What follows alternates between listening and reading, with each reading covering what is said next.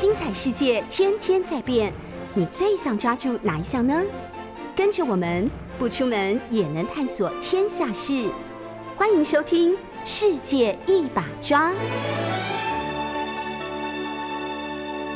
欢迎收听六九八九八新闻台。现在您所收听的节目是《世界一把抓》，我是台北市议员钟佩君。我们同时也在 YouTube 九八新闻台频道开直播，欢迎大家透过直播收看收听。今天网络上面的新闻，呃，跟疫情讨论的议题比较多。我们从那个 Google Trend，就是网络热门搜寻关键字，看到带大家看，就是在这个周末的时候。呃，行政院长苏贞昌跟交通部长还有台东县长都去搭了这个台铁最新的城际列车。那看起来照片是车厢蛮宽敞的，然后这个呃名字也取得不错，叫腾云座舱啊，就是这个商务车厢叫腾云座舱。那行驶在东台湾，听起来是哎还蛮有一点这个气氛的。不过，我相信多数人对台铁的期待，应该不是名字取得好，或者是这个新的装潢的车厢的样子。大概大家关心的是班次够不够多啦，然后还有这个准点的问题，还有最严重的就是这个行车安全哦。所以，当然有新的这种坐车列车首航，当然是一个话题。可是最基本的价值，应该还是行车安全呢。那行政院长苏贞昌在这个。呃，试乘的过程当中，他从台东搭到关山呢，那也在这里听取台铁的简报，就呃期待行车运转零事故为目标。那其实大家谈到这个东部的列车，关心的应该还是这个运量的问题。那最大最马上就要来的，比如说这个新年农历年马上就要到了，那通常这个返乡潮。东部的车票都是一开卖就几乎差不多秒杀。那你如果是呃临时想要到这个东部去，特别是东部啦，其他县市可能也不是那么好买哦。但东部通常都是这个票卖的最快的，所以大概是运量的部分也会是大家关心的事情哦。那现在这个呃。苏花安就是台九线苏花安全，为什么要缩写？我也不太知道。台九线苏花公路安全提升计划，它叫苏花安。我早上想说这到底是谁？已经核定了。那除了公路跟轨道的运能增加，车厢还有专利也都要提升呢。那刚刚讲的这个新的城际列车，很多民众，包括铁道迷或者是这个想要尝鲜的民众，上百人都觉得很酷，就是。这个有 WiFi，然后提供餐饮这样，然后在路上可能行车就蛮安全的。不过大家最关心运量的部分，就是总共有七列八十四辆交车，那每一列都有十二节车厢，比普悠玛的八节多，所以一列出发之后就可以载比较多的人。那台铁的评估是说，可以有效的疏解花东返乡需求，二十九号就会正式的上路营运啦。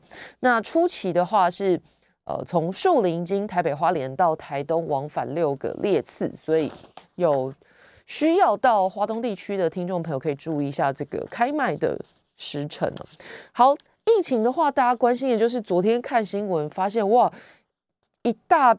是十几位是到这个哈萨克的空手道代表团染疫哦，就很替他们担心，这样去比赛然后回来查出来的。昨天总共有二十三例的境外移入，那其中美国还是看起来是占的蛮大宗。昨天来自美国的海外移入有十例，那刚刚说的这个哈萨克有十一例。这些这个代表我国出去比赛的选手，现在呃，防疫中心的判断是，应该是比赛场上那近距离的接触造成人员互相传染的情况。那当然，究竟他们感染的病毒是什么，然后感染的途径，会在这两天用基因定序的方法才能确定哦。那不过指挥中心也强调，不管到底最后确定这个病毒株是哪一种。那人员的隔离、框列跟收治都会跟过去一样，没有什么不同了。这个是大家比较关心的事情哦。那今年其实这一次的这个亚锦赛，我们的这些选手真的在国外很不容易，有拿下的成绩也很亮眼。一共目前为止有一银二铜。那其中这个辜翠萍在女子五十五公斤是拿下银牌，是奖牌成色最好的选手。那现在从这个哈萨克已经回到台湾的这些呃代表选手。他们是在集中检疫所第一次裁剪，然后结果就有十一人呈现阳性反应。那这些裁剪样本已经送到实验室，刚刚说了要进行这个基因定序，那可以厘清途径，还有他们的这个感染的病毒株。那大概今天或明天就会有答案了。那除了我们的代表队以外，香港也有类似的个案哦，所以刚刚才说这个防疫中心判断有可能是因为空手道比赛是比较近距离的一个竞赛，那可能选手之间近距离的接触就在场上会有人员互相传染的状况。那他们其实是在上个月出发参加杜拜的这个世界锦标赛，还有哈萨克的亚锦赛。那呃，所以其实很不容易，因为一路都是边比，然后还要边筛检呢。参加世锦赛的成员，上个月十一日的时候已经进行过核酸检测，当时还是全部阴性。那十三号到杜拜为亚锦赛备赛的成员，再从二十二号前往这个哈萨克，当时的核酸检测也一样，还是都是阴性嘛，所以有去比赛。那亚锦赛是这个月的十五号开始，刚刚说了这个比赛。成绩不错，一银两铜。那但是二十五号开始就陆续检验出这个阳性反应了。那当然现在看起来，只要 医治得当，然后已经被隔离治疗，大概看起来可以得到控制。那国际上的状况可能会比台湾来的严峻许多。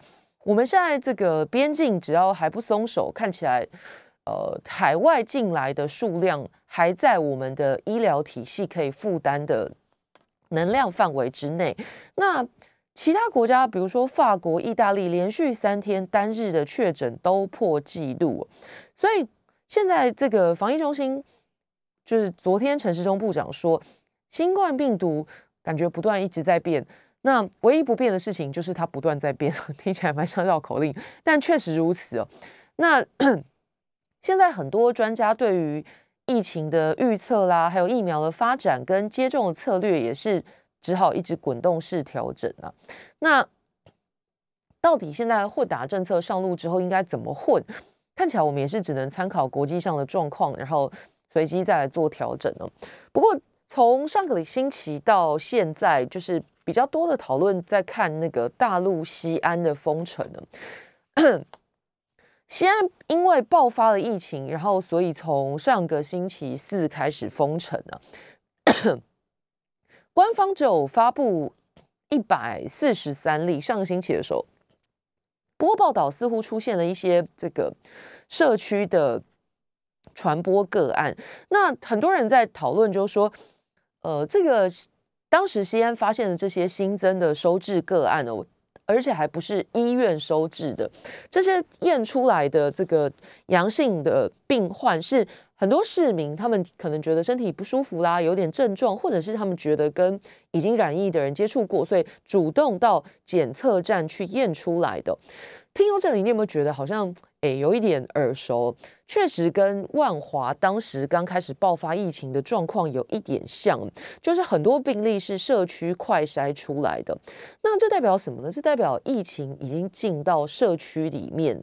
所以你要想的是说，每一个站出来的，就是到站去验出来是阳性的人，他们的背后都可能还有更多，就是已经感染，然后但是还没有去验的人，或者是他还没有症状，他自己其实真的不知道。那呃，当然我们看到现在西安的状况，就是说，呃，跟其他的国家比起来，他们在防疫还有多了一个选项，就是说封城，我就真的封下去了。那可是西安市内的疫情到底扩散的？多严重？要等大概还要一两星期，就是他们现在在进行整个区域内大规模的广筛嘛，所以要么就是广筛全部的结果都出来，然后再来就是等到这个可能被感染者的潜伏期都过了之后，才能够确定到底在西安市内扩散的情况。不过封城的这个举动，大概可以比较有效的控制，不要扩散到其他的省市区那。其实国内也有一些讨论，就是说，呃，在西安一发现这个状况变为险峻的时候，他们直接就铁腕，然后封城。那对台湾的影响是什么呢？最近因为有很多的这个台商准备要返乡潮，那可是你去看，几乎呃不是几乎，呃对，可以说几乎，呃海外移入的案例几乎是没有来自中国大陆的，所以呃某种程度，我觉得他们对出境的管控应该这个也是做的不错的，所以看起来。每天我们从海外移入的这些病例，也可以去看看从哪些国家回来的，呃，状况可以略知一二了。那西安现在就是断然的寄出了封城的措施，那当然可以有效的管控，不要再蔓延到其他的城市去。那对我们的这种影响就是蝴蝶效应了。那对我们的影响，大家就是说，呃，接下来返乡潮的时候，相对来讲，我们的风险也会降低，大概是这样。那。今天网络这个热搜还有一组关键字，在很短的时间之内，这个搜索的次数、搜寻的次数就往上窜了。同时，其实今天在这个自由时报的呃头版下方也有谈到这件事情哦。我大概是真的只能用人神共愤来形容。这个在高雄的前金区，昨天晚上七点二十分的时候，发生了一起重大的车祸。这个一家四口出门。开心在这个晚上出游，一起过马路的时候，被一名三十八岁的男子黄子阳驾驶这个轿车撞飞啊！没有错，又是酒驾哦。这个最近年底，然后再加上可能圣诞节啊、跨年啊，但我觉得这都不是理由。说实在的，特别你在城市里面要叫代驾、要叫计程车、要搭捷运，或者有各种各式各样的方法，不酒驾不是一件困难的事情哦。那。再说到底，退一万步来讲，如果你没有任何替代的交通工具，那么你在聚会上就根本不应该喝酒。其实我还是想不太透，就是在台湾几乎对酒驾已经真的是零容忍了，不管是谁酒驾有没有闯祸，大概都是很黑的事。但是总是有人说不听啊。那我说难听一点，我觉得你自己把自己撞了怎么样了，那就算了，你自己为自己负责。可是又不是常常酒驾波及的都是。真的很无过路人像昨天的这一起，你人家一家四口好端端的周末出游，那被你这样一撞，妈妈是当场撞飞，然后送医不治。那十五岁的大女儿双小腿骨折，而且全口的牙都被撞断了。你想想看，这个当场是怎么样的痛苦？那不要谈到后面的重建，爸爸跟二女儿也都受伤了。那更可恶的是这个。肇事的黄姓男子也也不用替他遮掩全名，他叫黄子阳，儿子的子，太平洋的洋，黄子阳。更恶劣的是，他还是酒驾的累犯。二零零六年还有二零零九年的时候，都已经酒驾被取缔，但是就是学不乖。你要想想看哦，他已经被抓三次酒驾，那代表他人生当中绝对不会是只有三次酒驾，只是其中的三次被警察抓到，但是完全学不乖啊。这个，呃。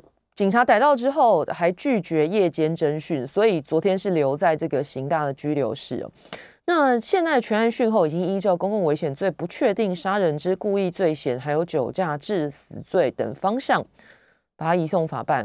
那其他当然酒驾还有另相关的罚单要开。其实之前每次讲到酒驾，都会有很多人谈到是不是可以比照新加坡鞭刑哦。我我上网看过，因为以前要做那个新闻，有有去找过那个鞭刑的影片。其实我觉得真的可以考虑，不过要定一个新的这个刑罚，大概还需要一点时间。但是我觉得，与其每次大家意气用事，然后一起骂，然后可是骂完之后，他留给被害人家属很多伤痛，然后可能这个酒驾要么有关一阵子，那可能可是也不痛不痒，因为像这样的人，你看零六年、零九年、二一年。又酒驾，所以显然就学不到教训了。没有更严重一点的代价，感觉会不断的再犯的。所以我觉得，针对酒驾累犯，是真的可以去思考，还有没有什么招可以可以寄出。当然了，这个我觉得有一点道德感的人都会避免自己发生这样的事情。但是针对这些没有自制能力的人，我们大概就要想出一些方法来抵制了。好了，《自由时报》今天头版，同时还谈到，就是刚刚说的这个大家关心的到哈萨克比赛的空手道队员。那呃，十一人现在当然都在这个隔离治疗当中。不过大家就想到说，哎，这个我们东京奥运铜牌小清新文姿云，他也去比赛了，那他怎么样了呢？那媒体都有传讯息给他，他就自拍这个 I G Instagram 发了现实动态，说他一切平安，没有异状。不过这个刚刚说的这个一日境外移入二十三例是今年的最高纪录，从境外进来的。不过如果透过这种呃在边我们在机场就验出来，然后可以直接往医院送的方法，确实还是可以比较有效的控制啊。那联合报头版同时也是谈到一样的事情，就空手道队返台，结果十一人确诊。那另外还提到韦伯望远镜发射抵达太空啊，这个是美国 NASA 最大最强的太空望远镜，它要接替知名哈勃望远镜的韦伯太空望远镜。它是由这个 NASA 还有欧洲太空总署跟加拿大太空总署一起斥资一百亿美元的联合开发。那刚好在这个周末发射抵达，就让 NASA 的这个科学任务局副局长非常开心。他说啊，多让人赞叹的一天，果然是耶诞节无误。那这个今天我认真看了一下，发现我这真的是未知的世界，都是跟我们想象的很不一样。那这个望远镜发射之后，要二十九天才能抵达预定的地点。那抵达之后还要进行张开的程序啊，然后在地球的指挥中心发号司令，有很多繁复的工程，比如说九十条缆线、四百个滑轮，然后还要再张开组出试出一百四十个机械装置。这个望远镜大小如网球场的太阳遮罩才能打开，然后再把主镜的双翼锁定定位。这个过程还要再花两个星期，所以如果一切顺利的话，要到明年的。哎，六个月后，对，差不多明年的六月才能够开始进行第一批实验。那第一张照片应该会是在二零二二年的夏天传回来。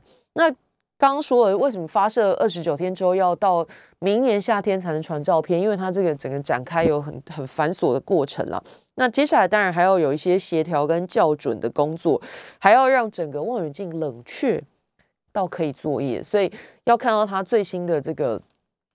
科学实验的成果大概要等到明年的夏天了。好，《中国时报》的头版这个一样，也是在关心空手道代表队一共有十一人确诊了。那他这个记者是直接就联络文姿云，忠实的说法是，不过文姿云蛮可爱的，他就给大家的 答案都是同一句哦，蛮聪明，蛮懂得这个媒体的心态。你不能回答 A 报是哦我平安啊，而且一切胃口都不错，然后回答 B 报的时候就说哦我平安，这样两者不能不对等，不然会媒体会 生气。所以我看他今天早上我在比报的时候，觉得他真的蛮聪明的，就是言简意赅啦，就是跟大家都讲同一句，就是他平安嘛。那不多也不少，大家的讯息都是一样的，因为他知道国内的媒体大家都会非常关心他有没有在这一波的这个风暴当中状况如何，这样，所以。他就呃回复媒体，就一切平安，也要大家放心。那中时还用了头版来提一件事情，这本来是娱乐新闻，这个我我不一定会讲。不过我觉得吴宗宪的态度确实是，呃，很多父母不一定做得到的。就是吴宗宪的儿子，这个又给他惹麻烦了。就是二十六号凌晨不出夜新义区夜店的时候，居然在路边呼大麻了。那这个二十五、二十六，因为圣诞节，所以其实新义区算远景重兵部署。我刚好路过。看到非常多的这个路口，大概都会有远景，然后可能因为夜店热区的部分也会有加强巡逻。那他就被巡逻远景闻到这个味道不太对劲，不像是一般的烟。那现场用这个快筛试机测试之后，发现是二级毒品大麻的阳性反应，所以马上就被逮捕了。在台湾吸大麻是很严重的事情了。检察官复讯之后，预定十万元交保。这个是。呃，吴瑞轩是吴宗宪的独子啊。过去大家知道说，这个爸爸也是花了一番心力，比如说花很多钱啊，送他出国念音乐。但是似乎在台湾一直惹麻烦啊。二零一八年的时候，才因为这个女朋友病情没改善，在 Instagram 上面贴文说要炸台北市政府，然后被恐吓公共罪嫌就办。不过当时让大家傻眼，就是说这个说要因此退出演艺圈，结果十天之后就出来录影。那网友就笑他说是光速复出哦。那本来最近要发新专辑，那这个呃二十九号要办一些什么发片记者会啊，什么这些，当然现在都已经取消了。那为了新作品花的这个超过五百万元，现在看起来也是嗯。不能说打水漂，不过短期之内大概也不太可能回收。那我要说的是，是吴宗宪这一回合话说的真的很重。他说，儿子要当社会上的人渣，只要一瞬间；要当社会上有用的人，要一辈子。那他自己说，愧为人父，难辞其咎。这是他这次对于儿子吸大麻被捕的回应。先进段广告，马上回来。刚刚在上一段节目跟大家谈到这个，呃。疫情的新状况了。那嗯，国内的话，这几天政治比较热衷于讨论的就是这个大新竹，新竹会不会变大新竹，竹竹要不要合并升格的事情哦。那诶，看起来这个中部地区几个县市都有一些讨论了。那这个起源于，当然就是大家在研究新竹市跟新竹县到底。需不需要合并？然后还有民进党提出的方法，在立法院当然也有很多的争议啊。比如说，当时上个礼拜已经快要变成进负二读党了，总预算也是要直接进负二读，合并案没有实质讨论也要进负二读。那当然后来自己觉得不是很妥当了，所以就喊卡。不过这个过程粗暴的过程已经引起了一些风波。来讲事件本身呢，就是。民长在提这个是，大家可能会很好奇，就是说为什么这一次这个新竹的合并，哎，理论上应该是跟民众的权益有关，为什么会呃变成好像是民进党一直用力在主导这件事？那到底后面又有什么样的大家不知道的状况呢？我觉得网友脑筋又动得很快哦，这个成语非常的。我觉得还蛮好笑的，就是因人设事。本来我们讲因人设事是因为的因，然后这个人因人某一个特定的对象，所以去改变一件事情的规则或者是惯例，因人设事。那事当然是事情的事。不过脑筋动得很快的这个网友马上改成了一个新的成语哦，因人设事的因变成蔡英文总统的因，那这个事当然就是新竹市的事哦，变成蔡英文。在量身打造大新竹市，要让它升格变成，呃，未来 maybe 七都八都，可能就希望它是第七都。那为什么会这样子呢？这个故事必须要从新竹市长林志坚开始说起了。他已经两届这个任期已满了。那不管是这个民进党中央的盘算，或者是这个柯建明的总招的算盘呢，大家应该都很清楚啊。其实说穿了，就是一个。志坚求职记就是要帮林志坚找工作，找不到其他适合他选的县市，然后他可能也不是那么意愿意到中央去历练，结果就来一个这个因人设事，就是呃蔡英文的人马，所以可以特别设一个城市，想要把大新竹升格之后，新竹升格成大新竹，那他就可以继续选下去了。当然，民进党不会承认这个大家都心知肚明的事实，所以你要叫他直接讲说，对我就因人设事，我就是为了林志坚找工作，他大概不会直接承认。那你就可以从这个过去这这一次，应该说这一次的修法升格的速度，跟其他过去我们呃其他的城市升格的速度来比一比，这是第一个比法。第二个比法就是新竹现在的人口还有土地跟。最有机会的其他的县市看起来是彰化，不用做任何变动，彰化就已经达到了这个人口数升格的门槛。那为什么彰化都没有被讨论呢？为什么彰化彰化都没有得到民进党政府关爱的眼光呢？啊，我突然想到，彰化县长是国民党籍的啦。当然，我开玩笑，不是现在才想到，大家都会这样讲嘛。所以很多民讲立委也会担心说：“哎呀，万一真的 新竹过关了，然后啊彰化连谈都没谈，或者是彰化最后谈了也没过，那我这大小眼真的太明显了。”彰化虽然县长是。这个国民党籍哦，但不代表彰化没有民进党籍的这个民意代表啊，对不对？还有很多议员等等里长，所以也要考虑他们的观感，还有他们对选民没有交代。那从这两个角度来比的话，你大概就可以理解这一次为什么呃逐逐升格会引发这么大的反弹，或者是呃觉得不可思议的地方。好，第一个比法就是我说从过去的这个其他城市升格的进展，你来比较一下。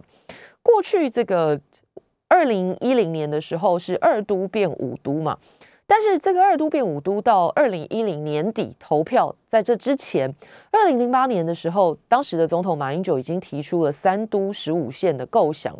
那在次年，就是二零零九年四月的时候，修正地方制度法；六月的时候来审议台北县、桃园县跟彰化县的独立升格。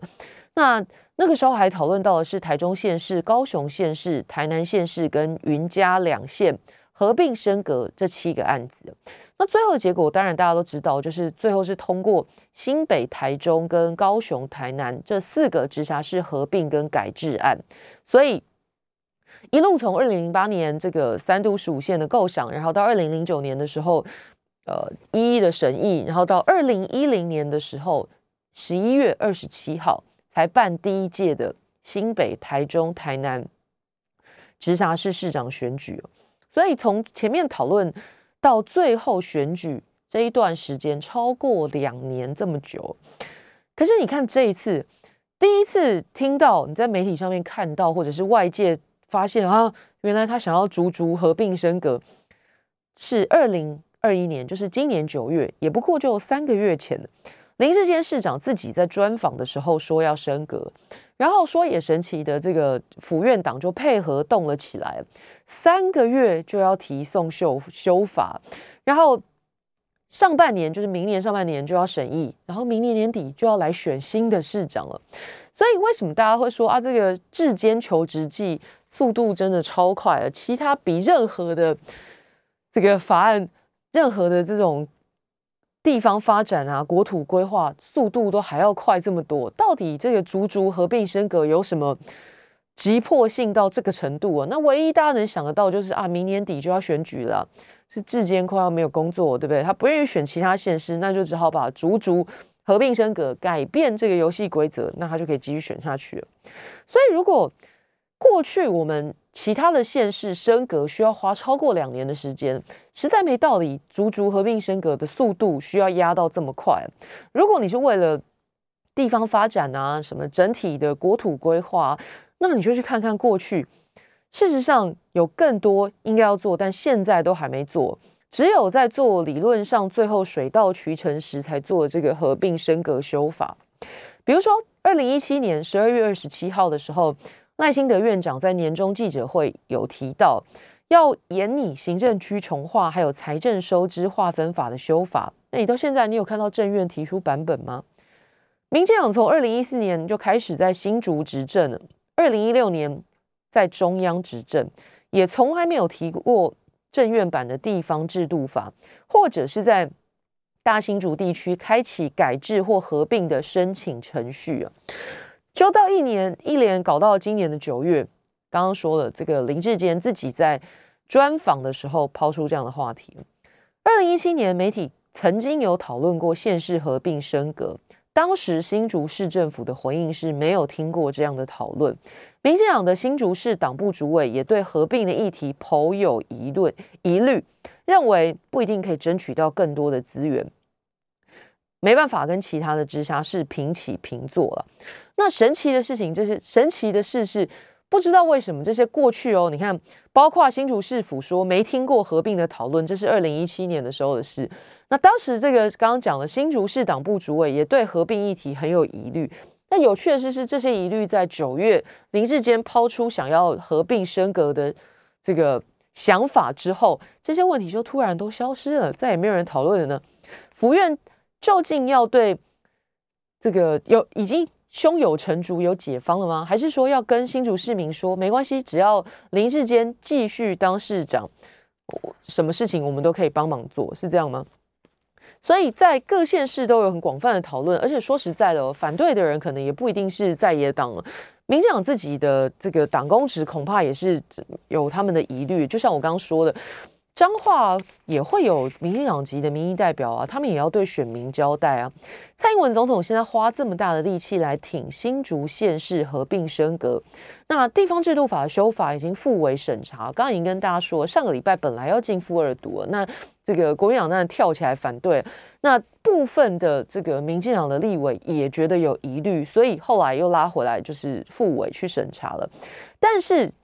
民进党内部自己也说，如果新竹县市透过修法升格，哎，那现在已经在那边坐等升格的彰化完全没消息哦，那真的就是因人设事，设出一个新竹市。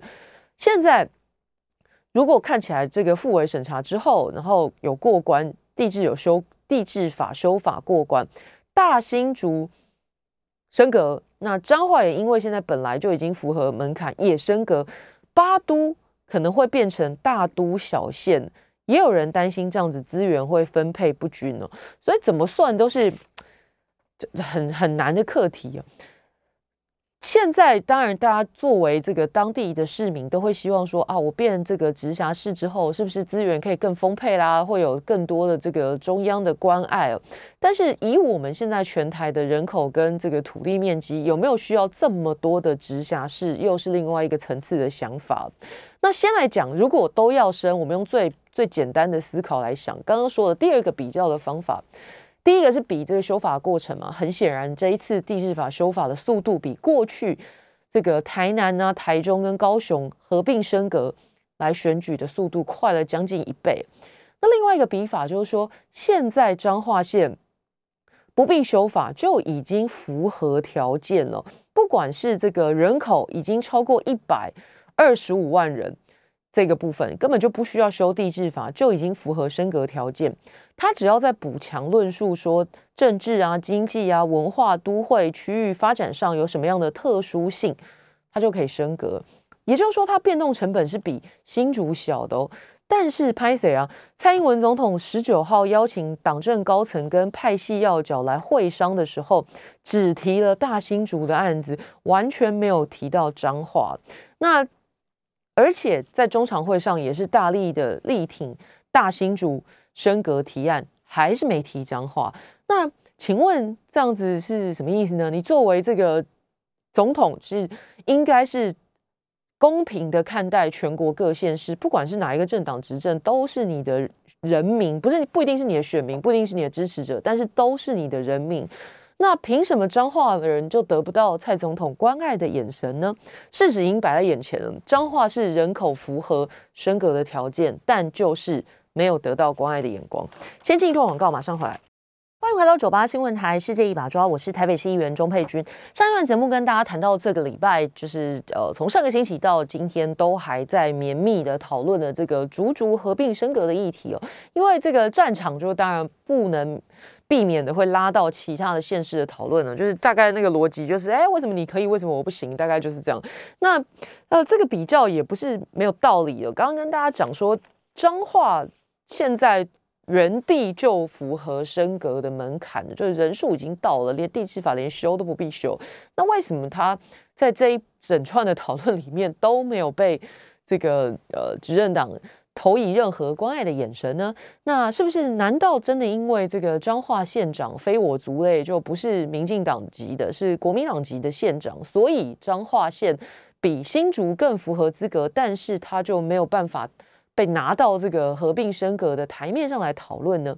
那再往后想，有人担心的更远了，就是两两个城市都升格之后，那对台湾的财政啊，还有对我们现在来讲，到底真的有需要这么多的直辖市吗？那大家都变直辖市之后，那些没有变直辖市的少数县，会不会资源上面的落差就更大了呢？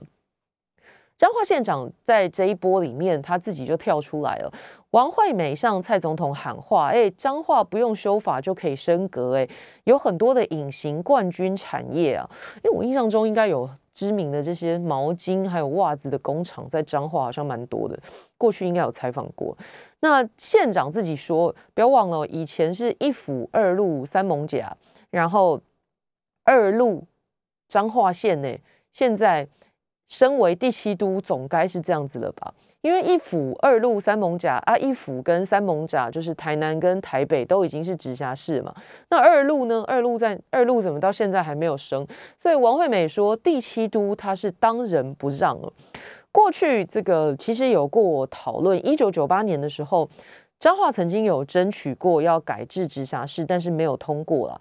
那十几年来都还是在这个县的层级。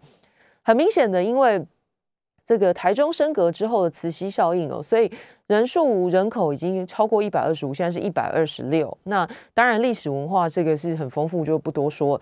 那其实彰化县主张他们在这个文化、经济、政治、城市规模都已经符合啦，所以彰化县的四名立委有蓝有绿，这下是超越党派都有共识。他们在立法院开记者会说，这个不用修法，我们已经可以升格了，当仁不让啊，冲出来这样。那就看这些民进党的立委有没有这个 guts 好好跟蔡总统谈一谈呢？就为什么因人设事看起来只有设新竹这一事呢？那彰化明摆着眼前哦，人口比大新竹多了二十四万呢。那更不要提说现在还要地质法修法，就说是特殊需要可以升格，还要帮他开这个门。那主要推动者当然除了刚刚讲的这个新竹市长林志坚之外呢，还有民进党的总召柯建明。柯建明眼看这个呃新竹大新竹想要升格的事情争议一波波，那他就说：“哎，这是可以理性讨论的事情了。”好啦，那其实可以理性讨论，也可以慢慢讨论，应该就不需要赶这个时候了。所以很多人就会问他说：“哎，阿你你不是说要好好讨论吗？那为什么？”要赶成这样的答案，在最一开始我已经告诉过大家了。因为明年底就要选市长了，所以恐怕在民进党的时间轴里面没空再等下去了。不过民众能不能接受呢？我猜这个议题不会这么快落幕。好，另外就要跟大家谈到说这个，呃。上个星期，包括总预算、包括地质法修法，接连两件很重大的事情都被民进党一度想要进负二读。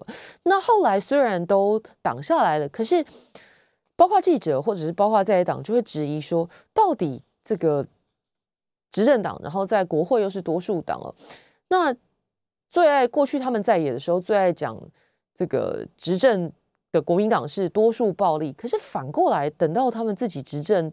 等到民进党自己变成多数党的时候，哎，看起来做的也是蛮熟练的。呃，两个重大的议案进负二读，会让大家联想到说，是不是在呃几个星期之前，这个四大公投案，因为民进党府院党主张的四个不同意，确实后来如他们所愿，那是不是公投给了他们？呃，一些底气啊，或者是一些信心，然后觉得说，哎，我现在是这个只要想做的事情，没有做不到的，难道是这样子吗？那除了这两大案子直接呃直接送，会不会是因为公投过关，胆子大起来，觉得自己怎么搞都没关系呢？为什么会这样讨论呢？其实过去已经有好几次，就是蔡政府靠着这个党政美海陆空军晋级，把民意的走向。很好洗啊，就洗洗洗成他们想要的舆论风向，大概已经炉火纯青了。那我个人最喜欢的例子就是二零一八年十二月的时候，当时这个民进党面对了县市长的选举，那非常不理想，大家都觉得民进党二零二零可能没办法执政的啦。那还想说啊，蔡总统可能初选的时候就会输给赖清德。那后来结果大家都知道，不止这个。赖清德被打成中共同路人哦，还搞到他要出来跟蔡总统喊话，说你行行好，这个网军别再搞我了。那最后的结果大家也知道，这个赖清德当然是跟大卫无望，而且后来还跟蔡总统一起搭档，然后蔡总统就毫发无伤的顺利连任了。你再来看到四大公投案，其实到九月的时候，都还是支持大于反对。可是两个月来，这个民进党总共花了五千八百万预算，再加上一些友善媒体跟滥用政府资源的铺天盖地的宣传，四个不同意。比如说，这个前一阵子大家都看过的一些广告啊，杂志上面登的这些鲜红肥美的肉品，不说你还以为是卖肉的广告，但是这是行政院登的这个要大家支持美猪哦。那我觉得最过分的就是支持美猪没错啊，可是我们从来都没有反对美猪，反对也是来猪嘛，对不对？那这种似是而非的广告，强力的投放之后，最终就打回基本盘跟组织动员的对决了。那也许很多本来要投的中间选民也都放弃了。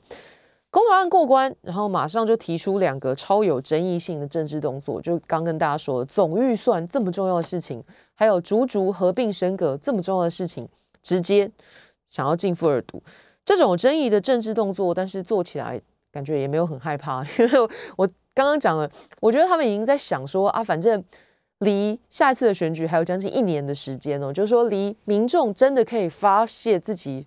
怒火的时间还有将近一年了，那等到明年下半年的时候来卖芒果干啊，然后这个买一些网红的叶配，大概都还来来得及把风向拉回来。所以换句话说，现在此时此刻搞一些很有争议的政治动作，大概党内的评估是没什么伤害啊。那刚刚说到莱猪不能免俗的就是要讲何时。大家如果这两天有看新闻的话，你会看到这个日本人已经急起来哦，不等也不想演了。二零一八年通过的反核实公投，两年的效期已经过了。那现在这个日本人就直接跟蔡政府提出说：“哎，我们这个福岛五县的食品是不是差不多该恢复了呢？”那我觉得政府呃要面对的事情就是，当时的公投其实并不是完全拒绝开放。而是在质疑政府有没有这个检验的能力，还有检测的人力不足，还有最重要的是不符合平等互惠。也就是你要我开放辅导这五个受到核灾限市的食品、农产品进口，那讲白一点，在这个国际这一局的博弈上面，可以交换到什么？民进党在莱猪的这一题不断的强调说，我们要交换美国人的善意，然后可以借此加入 CPTPP。但是当时有很多的质疑，就说美国根本不是 CPTPP 的会员国。那大家知道，现在在里面真的能说得上话的大哥是日本了。所以何时的这一题，我就问蔡政府：如果接下来你要开放了这个福岛五区五县市的产品，那请问？能不能交换到你最爱挂在嘴边的 CPTPP 的会员身份呢？那如果这题太难了，有没有办法交换到台湾的猪肉重新在日本上架呢？这都是现在政府必须要诚实面对的问题。我们下个星期再见喽，拜拜。